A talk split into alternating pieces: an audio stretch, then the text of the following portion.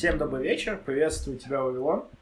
Сегодня в нашем небольшом собрании присутствует а, брат Иона. Привет. Наш папа Смув. И я, Здравствуйте. как ведущий а, брат Калиб, буду сегодня связывать наши умозаключения и наши мысли по поводу грядущего Рождества. Скоро грядет Рождество, важнейший праздник, который является в современном обществе камнем преткновения для огромного количества людей, народностей, религий, конфессий и прочего-прочего. А, Как мы вообще, в принципе, можем отнестись к этому празднику? Потому что А, можно я немножко занудствую?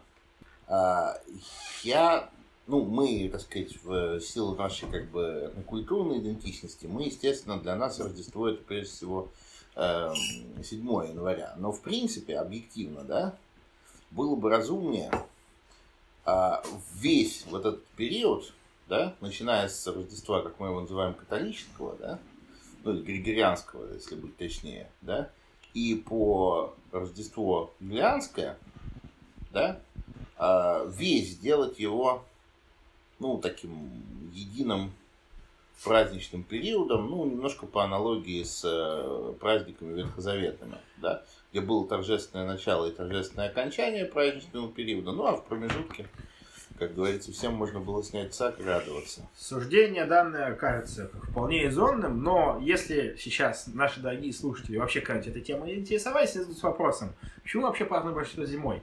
Ну, то есть, а, учитывая, что, в принципе, отсчет момента Рождества контексте, к примеру, того же протестантизма принято считать от гибели Христа, там, от Пасхи, то у них как бы приходит число на октябрь, примерно на октябрь и осень. Отсюда... И прям, и прям вот, вот прям удивительно, да, что их расчеты точно совпадают с расчетами э, ветхозаветными. Да, ветхозаветные годы до сих пор у евреев, он когда начинается? Примерно в это время. Кстати, кстати, вот до, до Петровской и Московской Руси вы будете смеяться, но, празд... но Новый год праздновался таки э, тоже осенью. перепись э, населения это четвертый год до Рождества Христова. Христос родился за 4 года до своего рождения. Ну, то есть, э, С одной, И это само уже наводит на некоторые размышления. как бы, а, вот тут и получается некий достаточно жесткий вопрос, потому что, к примеру, если мы ориентируемся с вами на Евангелие, то есть информация о том, что пастухи ходили в полях, и как раз-то вроде один из признаков того, что это не могло быть зимой, потому что зимой в Израиле холодные А дожди. вот однако же, во-первых, э, во-первых, не факт. А почему не факт? Потому что м, пастухи где там пастушили-то?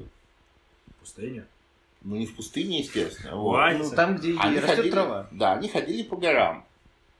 А в горах там, в общем, там, ну, на самом деле, в Иерусалиме почти ежегодно снег выпадает даже сейчас, в условиях глобального потепления и все такого прочего. Все помнят из школьного курса войну с Спартаком. Помните его, этот, эм, э, этот, э, Крас его зажал э, на самом, на самой южной оконечности Италии, да, Э, ну, прямо напротив, этот, рядом с проливом, он хотел в Сицилию переправиться, чтобы там пополнить свои ряды, там, ну, и что такое замутить. Ну, не получилось, его прокинули, да, пираты, вот. А в это время его, значит, с севера зажал Крас и перегородил вот эту вот самую окон- оконечность итальянского сапога, самый его носок, перегородил валом и э, таким глубоким рвом.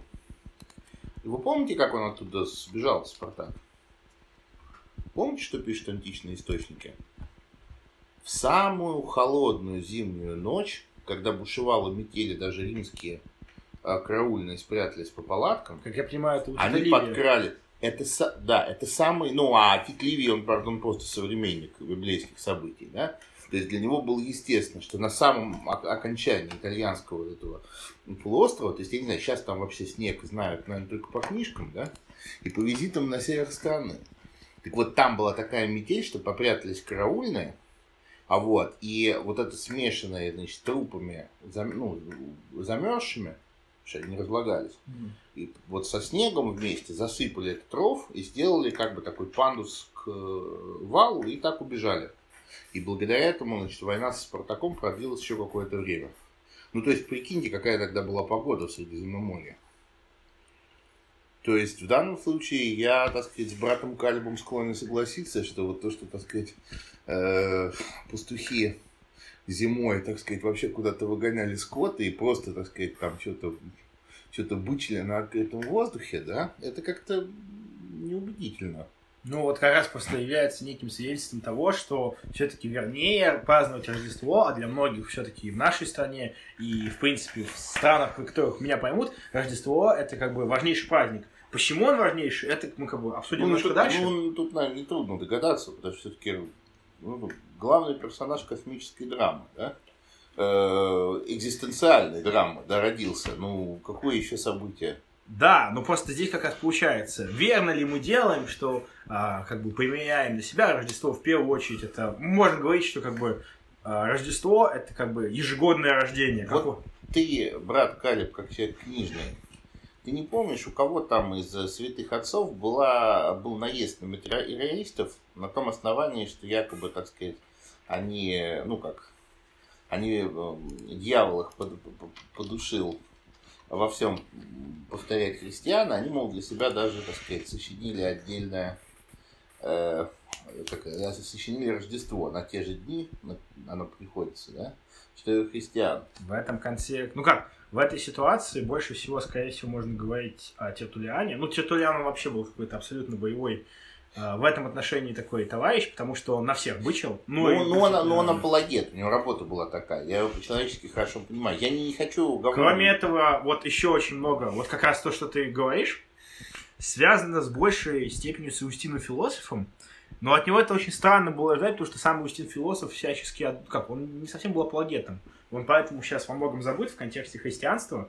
А, наверное, незаслуженно, потому он что был больше троллем, чем апологетом. вряд ли он был троллем. Просто, как сказать, он был одним из первых, он как, условно, был лайтовым гностиком, который не понимал, почему откровения каких-то шизопредков в далеком-далеком Иерусалиме ставятся намного выше, чем э, философ- как, философские достижения греков и всего античного Ну, мира. понял, и да. получается, что вот как бы то, что является некой христианской основой, то, что делает христианство христианство, судорожно на это натягивают, и почему как бы так несправедливо. Но вот да, он на металлистах очень много говорит. Ну, мне кажется, в данном случае тут просто банальная проекция, да? То есть, условно говоря, мне кажется, в данном случае христиане э, как бы подстроились под мейнстрим, скорее всего, из миссионерских, да, э, соображений. Почему? Потому что, в принципе, ну, как бы, поскольку это часть природного, а значит, сельско- сельскохозяйственного цикла, да, то нет ничего удивительного,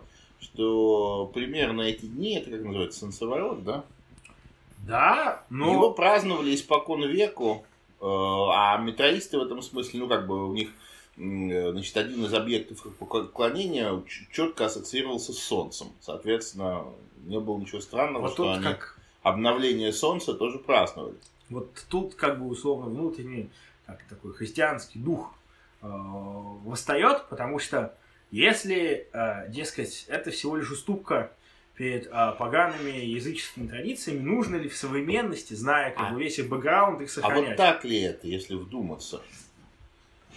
Не, ну смотрите, как бы получается. Если Христос пришел ко всем, вот, На это, тебе, на, на это тебе очень много может сказать, например, та же самая книжка пророка Исаии, которая подразумевается, что да, Христос пришел ко всем, но чтобы данный тезис вывести, нужно очень и очень много, как бы, во-первых, думать, а во-вторых, заниматься тем, чем занимаются протестанты. А, Не-не-не, я в данном случае этот тезис не, не, не берусь не доказывать, не опровергать. Я говорю, что если мы принимаем эту позицию, я не говорю, что там не спорим, правильно она или нет. Вот мне, э, ну, естественно, она интуитивно близка. То есть, как бы, почему? Потому что Бог, который там что-то пришел потереть со своим народом, ну, я не то, что против, ну, пожалуйста, но меня это каким образом касается. То есть, если это не так, то, как говорится, я иду искать другой глобус. А если это так, то вполне логично, что, в общем-то, так сказать, мы ну, не заморачиваемся из-за конкретного праздника в конкретной семье конкретного Иосифа, да, а выбираем некий символический, да. Ну, в принципе, если можно так, условно, как я понимаю, вывести... Мы даже, мы даже пока, мы даже, я м, свою любимую метроистскую тему прокачивать не буду, Вот, но там относительно того, собственно говоря, кем кто кому доводился, да, и не случайно что Рождество э, Христово установили на Рождество Митры, то есть, ну, условно говоря, муздеисты, допустим, они бы в этом увидели, они бы даже не то, что смысл в этом увидели, они бы сочли, что это естественно. Ну, на самом деле здесь получается, что если как бы о Боге свидетельствуют отдельно взятые воспоминания отдельных э, боевых шизов отдельно взятой страны, это вряд ли Бог. А если о Боге свидетельствует сама история, свидетельствует совокупность а, всей, как бы, условно, В данном случае мировой традиции. свидетельствует природный цикл. Люди привыкли ждать, что как когда-то, однажды, да, к ним придет спаситель, они даже не твердо знают, от чего он будет их спасать. Да? Вот он, вот, вот, вот он придет и всех плохих накажет, да? Вот. И они ждут этого момента и видят символы, да, как бы некое, ну, не знаю, что ли, такое имплицитное обещание, что это обязательно наступит. То, что каждый год Солнце, вроде бы уже совсем ослабев, опять начинает набирать силу. Опять-таки, я далек от э, вот этого, ну, такого идиотизирующего языческие религии подхода, да, когда там на полном серьезе говорят, что там египтяне поклонялись там обезьянам и там прочим, так сказать, прочей местной фауне. Вот. Потому что, естественно, это были символы. Вот. В данном случае это тоже символ, по-моему, символ достаточно красивый, не? Вот. Тем более, что, в общем-то, ну, как бы мейнстрим христианский, он очень активно использовал солнце как образ, которому, э, ну, как сказать, скажем так, э, как позитивный образ, нет? Ну, на самом деле, мы вообще, что мы в Библии например, встречаем о Солнце? Фактически, на самом деле, ну, ничего, да и кроме этого. Не, я же не, говорю- я не говорю в Библии. Это, кстати, было бы интересно покопаться, вот, потому что, э, да, там как-то солнце его, оно сразу начинает нас знакомить как с неким непослушным творением, которому говорит одно, оно делает другое. Э, Вот. Ну, ладно, нет, я имею в виду позднейшее вот это вот христианская, ну, скажем так, мысль там и гомилетическая, да, вот, и просто поэзия христианская, да, она Богу любит уподоблять огню, да, ну, Мгм. помним, Иоанна Дамаскина. Также она любит уподоблять Христа Солнцу, да, не в том смысле, что, так сказать, э, э, буквальное отождествление, а именно вот как символ. Мгм. Вот. И я почему говорю, что, что в общем-то, почему, почему этот символ, так сказать, в общем-то, нельзя воспринять только на том основании, что он предшествует э, христианству.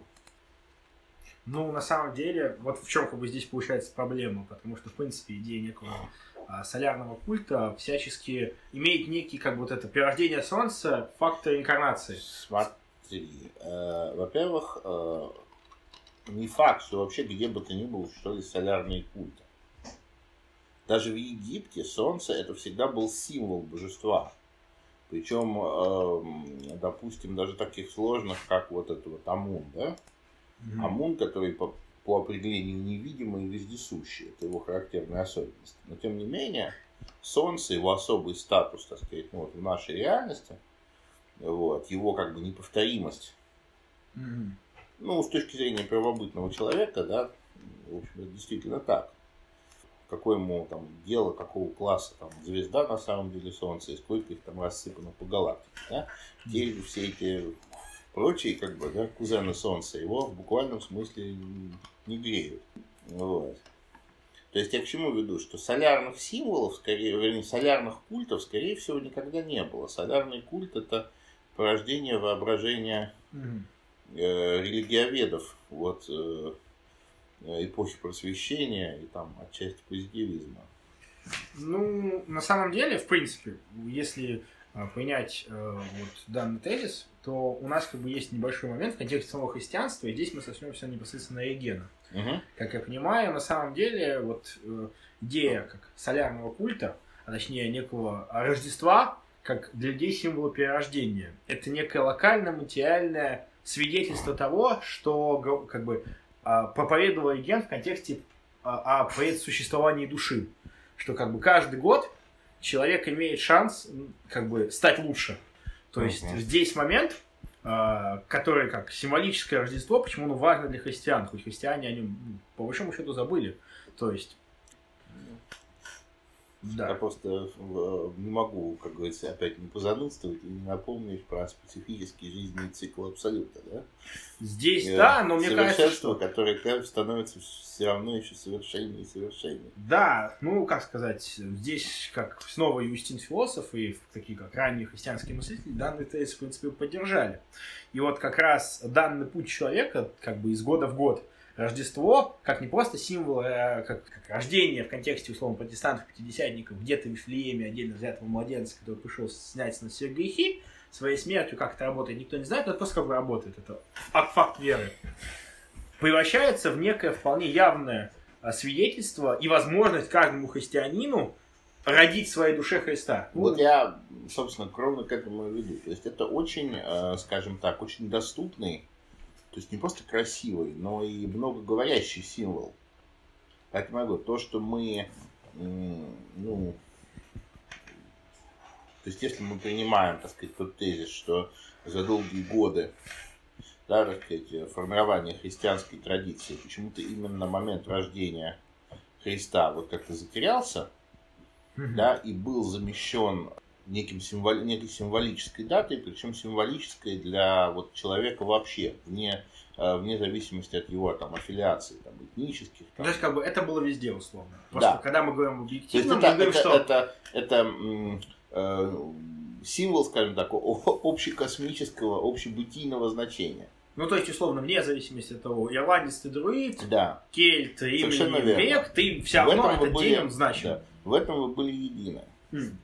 А вот, мне кажется, ну это очень А есть у нас все-таки в качестве как некого интереса свидетельства независимые исторические? Ну, например, может быть, что-нибудь Иосиф Флавий отмечал о рождении Христа. Ну, ты же знаешь, что он писал про Христа. Вернее, что, так сказать, в общем, он предположительно писал, что впоследствии было ну, замарно амплификацией, потому что у писца не поднималась рука повторить, так сказать, то, что э, в Иосифе Флавии, где, в общем, э, в каких-то совершенно нетипичных для э, еврейского шовиниста, еврейского, там, иудейского, в смысле, шовиниста, э, так сказать, расписывается, какой, мол, замечательным был Иисус Христос, да? Вот. И даже, по-моему, средневековые авторы не относились к этому месту с большим уважением, потому что, ну, было очевидно, что это вставка. Но впоследствии, когда была обнаружена арамейская рукопись епископа Агапия, это что-то такое уже там в арабскую эпоху, по-моему, 9 что ли век. Ну, вы можете легко уточнить. Вот. Оказалось, что там стоит текст немножко иной. Содержательно совершенно нейтральный. А вот, но с, и именно своими расхождениями с такой неуместной для иудеи апологией, он указывал на то, что все-таки в этом месте что-то было. Да, то есть что-то, так сказать, скажем так, общая событийная канва, э, она, еще раз, различавшаяся только, ну, скажем так, оценочными, да, так сказать, вот такими суждениями, эпитетами и так далее. Ну, Флавий там говорит, что родился человек, если его вообще можно назвать человеком. Но это просто противоестественная конструкция речевая, да, э, для иудеи, даже, может быть, для иудеев, иудео-христианина, сказать, той эпохи. Вот. А у Агапия просто говорит, что вот родился там такой человек. Там даже что-то такое а Почему ну, это интересно? Потому что в обоих случаях не говорится, у кого он родился. А мы знаем, да, что для человека традиционного общества, и уж тем более для еврея, да, это критически важно, у кого он родился. Ну, как я понимаю... Короче, я не хочу вас мучить, я имею в виду, что, скорее всего, в оригинальном тексте было написано что-то очень похожее на, э, нача- ну, как бы, на краткое изложение Толдот Ешу, да, то есть э, антихристианский пасквиль, что, так сказать, вот там родился некий человек, да, так сказать, от незамужней женщины и римского солдата Пантеры, да, и вот, и он там, так сказать, обманом приобрел э, умение творить чудеса, и вот, в конечном итоге его распяли, и, так сказать, у Флавия, по-моему, говорится, что его ученики свидетельствовали, что он воскрес, а в тексте Агапия говорится, что его ученики верили, что он, типа, то ли пришел, то ли придет. Вот. То есть я имею в виду, что повторить текст ни один из так сказать, христианские авторы не решились, кроме общей канвы, да? Вот. Но, соответственно, западноевропейские переписчики Флавия в той в общем атмосфере, в которой они находились, они предпочли написать лучше, так сказать, в общем, как бы текст покошернее с христианской точки зрения.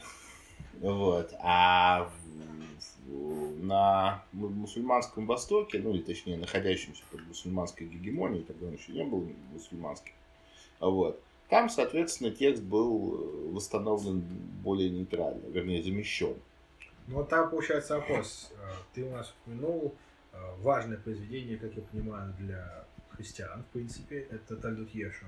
Для и... христиан, может быть, не очень. Причем до сих пор многие христиане его не знают. А вот. И я, честно говоря, не советую с ним знакомиться. А, потому что никакой особенной источниковедческой ценности оно из себя не представляет. Кроме, может быть, нескольких моментов. Почему? Потому что вот эту вот историю с, с Пантерой, да, мы знаем от кого? Мы знаем от Цельса. Цельс это у нас когда? Цельс на второй век. Второй век. Легенд. Ну, то есть, соответственно, получается, Пантера, понятно, откуда получился. Это не то, что мы достоверно знаем, как его звали, а Пантера, потому что это как бы а, звучит похоже с Партена. А это обозначает дева. А это означает дело. А существенно для нас это почему? Потому что пантера и партена звучат похоже, только в очень архаи, только на очень архаичном кайне. В средние века они бы уже не ассоциировались. Парфена и Пандира. Вот. То есть вот этот вот фрагмент, то есть попытка обосрать, так сказать, э, идею непорочного зачатия, да, мы можем, значит, соответственно, датировать вторым веком. С другой стороны, э, слишком удревнять это произведение я бы тоже не советовал по той простой причине, что описание храма и вообще все, что с ним связано, оно носит абсолютно фантастический характер. Значит, скорее всего, скорее всего, это уже события после восстания Баркорба. Ну, то есть, когда уже, скажем так, реально людей, которые помнили, что там в храме было и как это все работало, просто не осталось физически. Вот, поэтому там и говорится, что якобы перед храмом стояли какие-то, полу, ну, как сейчас сказали бы, да, это роботы, да, роботы-львы, которые после того, как раз в год первосвященник произносил вслух тайное имя божества, вот, они, значит, рявкали, чтобы все присутствующие от страха его тут же забыли. Вот. Ну, а как бы хитрый Иисус, если верить Талдут Ешу, э, он э, что сделал? Он нашкрябал, ну, условно говоря, гвоздиком это звучание у себя на руке. Позже в э, более продвинутых версиях Талдот Ешу он там типа вырезал себе зачем-то там какой-то кусок мяса, что туда вложил. Ну, понятно, что изначально речь шла о том, что он вот ногтем, да, на коже, значит, записал, и таким образом, значит, узнав тайное имя, там, шеф Шемтов, да, он э, получил возможность творить всякие чудеса. Э, этим вводил, значит, во всякое там заблуждение э, еврейские массы, вот. Особенно, значит, как бы евреев вводило, так сказать, в искушение, что он умел летать. И дальше поклонники матрицы напрягитесь. Значит, он как-то решил устроить ну, показательное выступление с этим полетом, так сказать, перед публикой. А вот, а один из э, членов Синодриона, значит, который тоже был типа мудрец, тоже откуда-то знал это имя, он как бы слетел тоже, буквально как Манфред фон Рихтхофен, значит, из облака зашел сверху и, пардон, написал на Христа. Чем его осквернил, тут же перестал действовать волшебное э, имя, но, видимо, на небольшой высоте, где-то на бреющем полете, так, значит, обтекая местность, э, летали, потому что э, Иисус не убился, а только сломал ногу. А почему важно, что он сломал ногу, брат Калиб? На самом деле, рассуждая здесь, каждый может здесь присутствующий, особенно в контексте православия, вспомнить, что старообрядческий крест отличается тем, что он как бы у него нижняя вот, палочка для ног скошена вверх. Исходя из этого, можно предположить, что данная традиция существовала о том, что Иисус имел а, как переломанную ногу, и из-за этого он не был, был мессией. Вот. В контексте Ветхозаветной традиции, потому что мессия в контексте Ветхого Завета должен быть идеальным телом. Она существовала на Она Византийском. Востоке, настолько как бы она въелась в эту суть. То есть я к чему- э, в данном случае что мы можем предположить? Мы можем предположить, что исторический Иисус был колченогим. У него одна нога была короче другой. И представьте себе, вот поскольку ну, еще с м- как минимум с маковейских времен существовало это убеждение, что Машех должен быть совершенным телом, представьте себе, насколько же могущественной была его проповедь, если, несмотря на вроде бы этот очевидный дисквалифицирующий признак, за ним все равно продолжали, значит, соответственно, ходить толпы народа. Да, но тут как бы Вот еще есть вопрос. именно Получается, это имел, у нас есть как бы, мы сегодня выделили в контексте Рождества некое свидетельство о Христе именно что не просто историческое, не просто как бы Евангелие, потому что примерно все, читая Евангелие, понимают, что, а, дескать, это все-таки апологетическое создание, написанное христианами для христиан. Вопрос. Из этого как бы творения врагов Христа есть ли какие-то еще... из него очевидно, что он не просто пользовался э, популярностью, а, а эта популярность, да, А почему иудеи тогда о нем, кажется, ну, не говорят? ну, во-первых, нельзя сказать, что они о нем не говорили. Э, прям совсем даже этого нельзя сказать. Э, я, по-моему, тебе рассказывал, да? У нас есть Евангелие Гамалиил, да? Гамалиил и Никодим, Да. которые нам известны чем? Мгм. Что, судя по всему, они, они были именно те люди, которые отстаивали Мгм. э, пытались спасти Иисуса на Синдрионе. И как мы знаем из Деяний апостолов, и после его гибели они продолжали, так сказать, отстаивать вот эту линию. Так вот, почему для нас это интересно? Для нас это интересно, потому что мы из еврейских источников, конкретно из Талмуда, знаем, что реально Гамалиил, который был Гамлиэль, да, который э, со временем станет Наси, предводителем э, евреев в отсутствие царя и вообще как бы духов, ну как патриархом, да, еврейским, э, или там папой еврейским, да, Папа что он до самой смерти оставался христианином, причем до такой степени, что высказывался публично за Христа, а вот, и э, как его, значит, не пытались от этого удержать, он э, исповедовался перед смертью. Это тоже травестируется и в Талмуде, и в, э, так сказать, прилежащих традициях, но это просто один из фактов. Вот. То есть я к чему веду, что почему, почему я, собственно, обратился к этой мерзостному сочинению, Почему? Потому что не все, что дискредитирует, мерзостное, опять-таки, не, потому, что там, о, Господи, услышь меня и пошли мне на Новый год за мою верность автомобиль, да? Нет, не в этом смысле. А потому что само это сочинение, о ком бы оно ни было, там, о Сталине, там, не знаю, там, о Наполеоне, э, его писали с целью дефамации, причем дефамации в самых омерзительных тонах. То есть люди э, осознавали, что они говорят гадости, скорее всего, осознавали, что они лгут, но типа считали, что это нужно ради высшей цели. А- И получилось у них не очень, Однако, честно скажу. можно небольшой здесь как бы момент и вставку. Получается... Так вот, по- один момент. Да. Сейчас просто к чему больше. Даже дефамирующие источники, они могут быть не просто полезными, но и как вот в данном случае, да, если мы, ну, скажем так, ну вот как, э, как археологи, там, если они правильно там снимают все эти пласты, да, они там могут историю города, погребенного в песках, прочесть. Точно так же, если мы грамотно общаемся с этим источником, да, его исследуем, то мы можем получить не просто ценнейшую информацию, а, скажем так, э, ну, информацию, которая, ну, скажем так, любому христианину согреет сердце. Я вот не могу с тобой согласиться, что читать-то не надо. Я Потому не говорю, что что, не в надо. контексте- Я, не, я не советую. В контексте, вот я как выскажу немножко другой тезис, а, и как раз он будет заключаться в обратном. Абсолютно верно, мне кажется, твое замечание, которое а, заключается в том, что а, это произведение может согреть душу, потому что то, что считалось дефамацией в среде иудеев, Согласен. для иудеев, для нас, Я- я будет звучать подтверждением Совершенно согласен, я именно к этому и вел. Но просто я к чему веду, что э, читать его просто так, оно оставляет такой мер- мерзотный осадок, причем мерзотный осадок не же, а, может быть, ну вот как это у Да, Э, этот же козел, как его, э, ну Акунин, М. он же ведь дает понять, что вот это вот там в Талабасе, да, там вот именно что-то в этом духе и лежало. То есть он считает, что скрытое Евангелие от Иуда и Талдот Ешу это одно и то же. Вот. А Я просто к чему веду, что Можно, можно градацию А. сейчас, небольшую минутку. Не, не, а, оно не, не производит впечатление подлинности. Оно просто оставляет вот, ну, вот мерзкое ощущение, то, что, то, что называется испанский стыд. Вроде не ты делаешь, а тебе противно.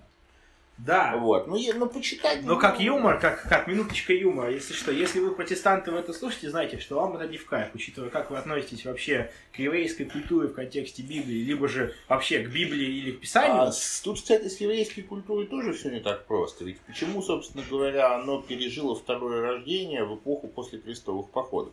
Подчеркиваю, там очевидно пласты очень ранние. Не прям совсем ранние, не 40-х годов новой эры, но второго века, да. И то, что там оно Талдот Ешу, то есть там, э, да, ну, генеалогия Туесу, то есть там по-гречески, видимо, писалось, да. Эм, Э, Тем не менее, оно почему-то оживает в э, крестоносную эпоху. А почему оно оживает в крестоносную эпоху? Потому что власти церковные в крестоносную эпоху, значит, что-то на Западе оживились и решили, значит, э, как она называется, решили вернуть, так сказать, э, заблудшее еврейское племя в лоно матери церкви через проповедь. И в, э, во многих европейских городах, не скажу, что во всех, но очень многих, особенно там, где были крупные еврейские общины, евреев обязывали присутствовать в воскресенье на христианской проповеди. Вот. Это не из тех же историй, где, получается, еврейскую общину, по-моему, в Страсбурге согнали к реке, раздели и заставили креститься, но вдруг главный раввин, будучи голым, достал меч Да-да-да. Но тут выхватил меч. и начал заниматься резней своих братьев, в то время как христиане... И в этом, и в этом виноваты крестоносцы. Нет, я просто к чему веду? Я э, веду к тому, что э, использовать этот инструмент потребовалось, чтобы нейтрализовать последствия проповеди. То есть, судя по всему, в крестоносную эпоху христианская проповедь в массе евреев, она была не такой большой, потому что общины были маленькие, там по несколько сот человек. Но вот если это можно назвать массой, проповеди им, судя по всему, очень даже заходили. Ну, можно Причем вспомнить... заходили именно по содержанию, а не потому, что, так сказать, крестившись, можно было получить там дворянское достоинство или что-то в этом духе. А, ну, я, мне И вот кажется, чтобы нейтрализовать это последствие, чтобы не нейтрализовать его, тогда достали откуда-то, так сказать, из... Ну, на самом деле, кстати, я могу даже сказать, какую. Ведь рукописи очень разные. То есть, как бы, если мы вспомним, что рукописи разные, достали именно версию Страсбургскую. А Страсбургская рукопись, она как раз отличается тем, что в ней вымораны все моменты с Пантерой и заменены тем, что это был, получается, Иосифа был брат, который пришел и, типа, мою снасильничал. При этом там уже присутствуют имена. Это уже, да. Это Да, уже- то есть вот. а, но важно еще свидетельство того, что ты говоришь верность твоих слов. Целая же, получается, а, уничтоженная община Испании, которая уничтожена была тем, что Так она не была уничтожена. Самое смешное, что массовое обращение в Испании в начале 15 века, оно было реально добровольным. И это вызывало шок среди самих евреев. У нас, оста- у нас осталось письмо о Лорке, да, к своему духовному отцу, который перед этим перешел в христианство. И не просто перешел в христианство, а потом стал бургским епископом. И, Та-да! и оно чем интересно, он очень по-человечески пытается объяснить, ну что, ну как такое может быть, почему? Потому что действительно порядка 90% испанского еврейства вовсе не там благодаря погромам, да? Вот. Вообще без всякого, скажем так, ну, по средневековым стандартам, э, так сказать, агрессивного воздействия со стороны, да, вдруг почему-то начинают массово переходить в христианство. Вот. Поэтому я просто к чему говорю, что там с проповедь, то есть, э, с, э, э, как она называется, са- само, сама циркуляция этого сочинения, она тоже э, весьма своеобразно, кстати, весьма необычный свет проливает на историю еврейскую. Тальдот Ешо действительно можете читать на свое усмотрение. На свое усмотрение, а, однако, важный момент, что... Не, ну это важный исторический источник. Я имею в виду, если вот есть люди, допустим, да, вот я не знаю, я в детстве, моя любимая книжка, так сказать, за там, пирожком и чаем была значит, Плутарх. Я его под жизнеописание, я их буквально до дыры читал. То есть не как исторический источник, а просто ради удовольствия. Ради удовольствия я эту вещь читать не советую. Даже если вы этнический еврей, я вас уверяю, вам не понравится. Мое личное, мое личное впечатление, как бы не... Как исторический источник. Ну, Да, если- потому да. что на самом деле при совмещении с Цельсом, при Не, углублении не, в не, историю, согласен. Исторический источник это очень ощущение, не вот как бы некое подтверждение со стороны того, что а вдруг чудеса были. важнейший... Так нет, в, этом, в, этом-то, в этом-то и фишка. Что чего их опровергать, да, если в них никто не верил. Если их никто не видел, даже сказать так. Ну, в, в общем и целом, было бы странно, если бы кто-то не отмечал в середине Нового года э, Рождество или какие-то праздники вообще. И перешли как раз о, к непосредственно Рождеству. И значение, условно, Христа. И Христос исторический, и Христос как бы а, церковный. Рождество Христово, ну, уникально как раз тем, что этот новогодний праздник ему и посвящен. И вот мы как раз 20 минут и рассуждали о том, где мы могли бы прочитать о Рождестве. Да, о Рождестве, как бы о жизни Христа. Сколько, сколько это было бы не, неприятно, но вот, пожалуйста, Талдот Ешуа. Кроме этого, я где-то слышал, что было свидетельство о том, что а, в контексте Вифлеема шел снег. И это очень важно, потому что мы знаем, что есть Вифлеем Был- был- Давидов, тоже, но на- ведь есть еще и Вифлеем, а, который Точно. находится на севере, на севере Галилейский, точно. Галилейский. Он даже А там снег выпадает в это время года, он выпадал всегда, он даже сейчас там выпадает. вот такой И вопрос. там реально можно замерзнуть. Вот такой есть вопрос. Важный очень как вопрос. Если что, все желающие, Вифлеем на карте, к примеру, а, непосредственно северного Израиля, вы можете найти, он до сих пор есть. Это маленький город, и как бы для человека, который это узнал, будет вопрос, насколько точно было, что в Вифлееме Давидова, понятно, что это предсказано в Писании пророка. Ну тогда, получается, принцип трудного чтения заставляет нас предположить, что, это, так сказать, если вообще как-то был связан с этим городом, то родился он именно в Галилейском Вифлееме. Тогда может быть снег. Тогда может быть и снег. Снег, безусловно. Но есть ли какие, к примеру, у Иосифа Флавия о снеге воспоминания, к примеру, в контексте войны? У Иосифа Флавия что-то было про снег э, применительно к воинам маковейским. То есть он знал, что такое снег, и во время маковейских войн там исход какого-то из сражения объяснялся тем, что значит, пошел снег и сдул греков. То есть там речь шла не просто о том, что ну, вот, там, снежок слегка там что-то с неба посикал, а в смысле речь шла о настоящей метели. Поскольку это пишет Иосиф Флавий и пишет как бы без комментариев, нужно предположить, что в годы его жизни, да, такое случалось. Такое случалось, и, в общем-то, не было каким-то особенным чудом. Ну, мы хорошо знаем, там, допустим, про этого, как она называется, там, Геродота, да? Помните, он описывает Скифию. Мгм. В Скифе он сам, видимо, никогда не бывал, и описывает ее через э, общение с кем-то, судя по всему, с каким-то то ли вавилонянином, то ли египтянином. И тот ему говорит, что вот к северу от этих, меланхленов там жить вообще невозможно, потому что зимой с неба идут какие-то белые перья. Ну, то есть, вы понимаете, Геродот, наверное, снег видел. Да? Вот. Э, А вот его собеседник, вот он, что такое снег, был не в курсе. Получается, Вот, он даже знал приблизительно. этих слов. То есть, как бы, Ну, естественно. А он добросовестно, блин, перья с неба идут, удобно, подушку набить. А вот. То есть я к чему веду, что э, то, что Флавий там где-то с одним из этих эллинистических царей, там, или точнее вот полководец, что там его войско разметала пурга, его это не удивляет, он не говорит, что это великое чудо, что у нас, да, там в обетованной земле и вдруг пурга, да? Вот, вдруг пурга, и не я ее гоню, да? А вот. А, то есть, значит, это для него это было нормально, ну бывает, а почему нет? Связки с э, вот этим вот Вифлеемом Галилейским, но даже и без привязки к нему, в принципе, в принципе, наличие снежной бури там исключить нельзя. Хм. Для данного места времени. Ну вот как раз эти интересный еще момент. Важнейший факт в контексте евангельском, почему можем говорить условно, что рождение, даже положим, хоть мое как старообрядческое сердце это жутко ранит, ошиблись, говорится, отцы церкви, Стоглавы собор. Почему ошиблись?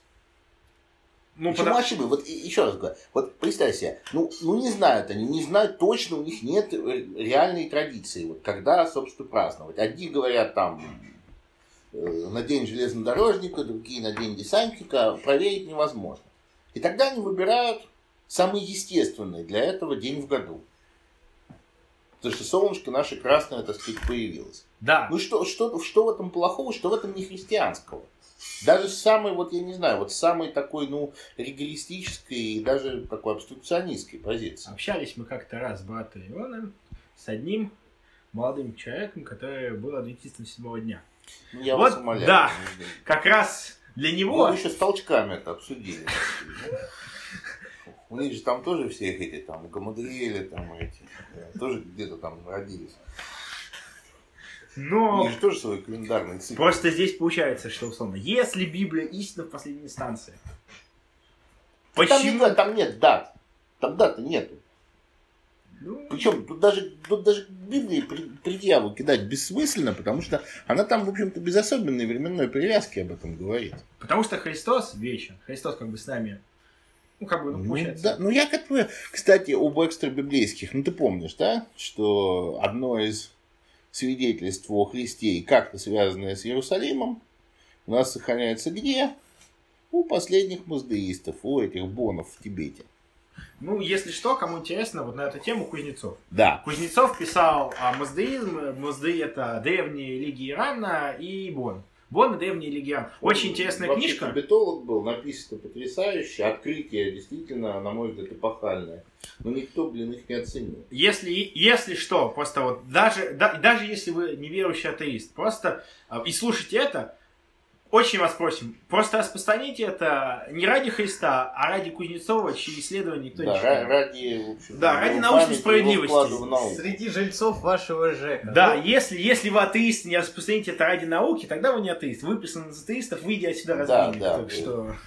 А, ну, хочется все-таки подвести нами сказанное уже к тому, что, ну, вы, выдуманные вот эти срачи по поводу отмечать Новый год 27 декабря или 7 января, 25. 25. 25. Ну, вот, а, Вот тоже там начинается, там, с Ну- какого момента, там, когда потемнело, или с 12 часов. ве- великолепный недавно вышел клип, э, видео от укропов, как они встречают Русича, где... Да, что поехал во Львов Русич, который с своим другом, типа, как всегда, они накидались и пошли гулять по Львову.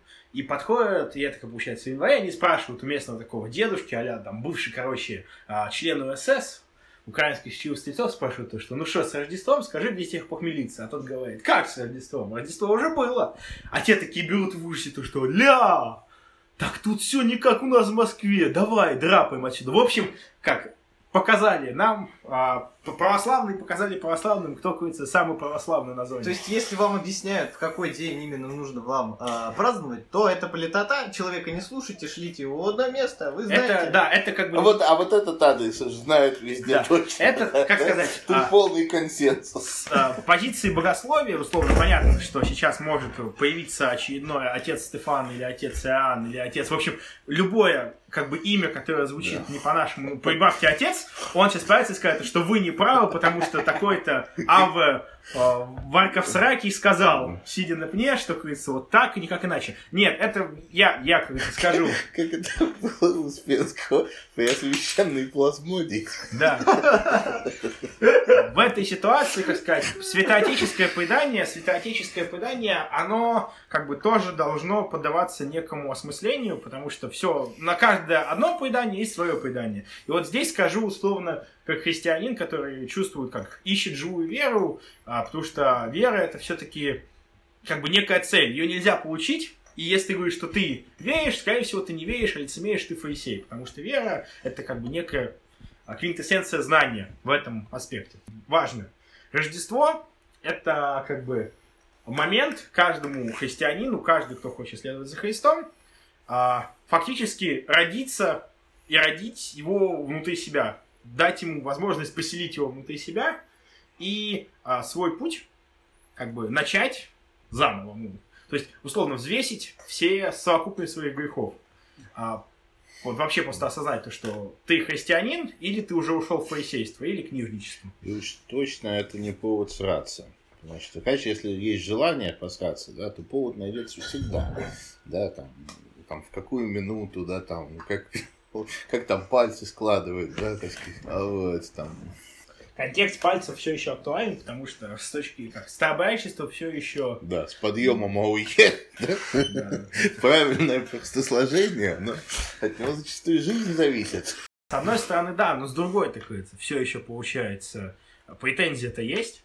Если, как условно, продолжать этот небольшой разговор, то все-таки Ну, ну, право старобрядцы были. Что там, двух мнений быть не может. Ну, это, какая называется, есть... Э, Особый привет. Исто... Э, источники греческие 14 там, 13 века. Особый привет гражданину Серафиму, который устраивал диспут между старобрядцем Беспоповцем и представителем РПЦ, где представитель РПЦ всячески утверждал о том, что, дескать, а, да, старобрядцы во всем были правы, но если бы мы пошли путем старобрядчества, мы бы обязательно попали... Пошли мы бы налево, да? Не, ну типа, мы бы условно попали а, в некий церковный изоляционизм, мы бы не смогли быть с этой А вселенской так церковью. мы где? Ну, учитывая, что мы сейчас в расколе. Кто там патриарх сейчас? С этими, это уже с- даже с э, Константинополем, вот, от которого мы набрались всего этого никонианского счастья, теперь, может, даже и с ним разосрались. Ну, повезло, повезло. А, да, на самом деле, если сейчас... Так вот я почему говорю, что я, ну, мы с этого начали, да, вот, и очень здорово, что мы так как-то изящно к этому подвелись, что Рождество не повод, не повод, э, так сказать, ссориться, а совсем наоборот, вот, и, соответственно, наверное, действительно проще э, как-то сделать этот праздник, да, может быть, его, ну, как адаптировать для того, чтобы в нем было место для, и для Григориана, и для Юлиан. На самом деле, понятно, что... Тем более, уже- все равно ну, каникулы новогодние объективно существуют. Вряд. Давайте к этому тоже отнесемся как к некоему маленькому чуду. Да, Вот. я предлагаю подвести итог. А, Ну, вы, вы- все, все знают, что нужно делать а, в период новогодних каникул. Это дарить подарки, ходить на корпоративы, желательно меньше пить. На самом деле, вот то, что как, хочу добавить к этому своеобразному поздравлению, важный момент. Все-таки, если вы христианин и вы собираетесь держать пост, помните, что в первую очередь пост – это про очищение души. Это не про диетическую методологию от батюшки Стефана, нет, ни в коем случае. Это в первую очередь задуматься хотя бы один раз из двух в году не только о себе, но и о ближнем. И если вы это делаете просто хотя бы что вы как бы в эту новогоднюю ночь не выпьете. И в эту новую ночь, условно, у вас там дети, дочери, друзья, с кем-то вы поссорились, попытайтесь найти точки примирения. Не надо прощать. И, то есть, как бы, Особенно делать это на ту же. да, если у вас есть возможность прощать, то делайте это не словами, а в первую очередь делами. Попытайтесь найти действительно точки соприкосновения, и уже это будет вашим личным маленьким рождественским чудом для всех вас окружающих. Потому что Рождество каждый год начинается в первую очередь с вашей души. Если вам в гостях, условно говоря, хозяйка с гордостью, хорошей в человеческом смысле гордостью, предлагает попробовать ей самой сделанные мясные тефтели, не отказывайтесь. Да, то есть, Э, хотя Просто бы... подумайте, баланс того, что ну, вы человека обидите, да? С кем Вот. была связана эта история? Не помню. Вот с- э, два христианских деятеля, оба впоследствии сподобились мученического венца. Вот, один старше, другой моложе. Их как-то занесло в горы Фраки. Вот, и это были времена, по-моему, когда господствовало арианство, они были православные. Вот, то есть там, условно говоря, им опасно было по стране-то скитаться. И вот их какой-то пастух, он их увидел, узнал, и вместо того, чтобы значит, бежать там это, местному гауляйтеру донести, он обрадовался, позвал их к себе, а тоже как раз была зима, вот, холодно, вот, он их позвал к себе и всем, вот, всем самым лучшим, что у него было, накрыл стол. А что могло быть у простого пастуха самого вкусного? Все скоромно, естественно. Ну вот, и старший из этих э, святых поблагодарил его, обрадовал и стал есть. Там младший говорит, ты что делаешь? Позже, ты что? Офигел, что ли? А он говорит, ну, говорит, какой пост стоит того, чтобы э, человека в лучших чувствах оскорбить? Это очень, мне кажется, очень глубокая мысль. Я считаю, последний вопрос. А Дед Мороз существует? Ребят, одну байку могу рассказать. Ну, короче, ситуация была такая, что мне нужно было купить подарок, вот. А у меня, ну, вот, ну, блин, ну, ни денег, ни... и главное, и найти я его не могу. Вот, это... ребенок у меня увлекался солдатиками маленькими. Ну вот. Ну, я совсем понурил. И, говорит, нос на квинту повесил. Тут мне знакомый говорит, а что ты, говорит, вот, говорит, тут такое говорит, место в Москве, там, говорит, любые есть. Вот. Ну, у меня денег-то все равно нет, думаю, ну, хоть съезжу, может, там. Ну, я приезжаю, смотрю, там не просто действительно на любой вкус эти солдатики, а вот именно те, которые мне сын заказывал. А и как вы думаете, что было дальше? Я куртку расстегнул, значит, э, ну, просто рефлекторно в карман лез. Ну, времена это были еще, так сказать, еще Путин был еще молодой, 500 рублей. Ну, не было их там, не было и быть не могло. И ну, ну, не бывало у меня таких заначек. Вот скажите мне, пожалуйста, что это не Дед Мороз. Скажите мне после этого, что Деда Мороза нет. Ну что же, на этом, я думаю, все. Спасибо большое нашему брату Ионе, отвечающему за техническую часть нашего небольшого э, в том рассуждения. Числе, в том числе. Да, в том числе. Часть. Кроме этого, Мы большое, ничего такого не умеем. Большое спасибо нашему папу Смурфу. Себе я благодарность не прошу. Очень надеюсь, Но что... мы ее тоже высказываем. Спасибо. Дорогому нашему ведущему. Что же, на этом все. Всех поздравляю с наступающим Рождеством, Новым Господь годом. с вами. Да, да будет с вами Господь. Пакс в Абису. Аминь.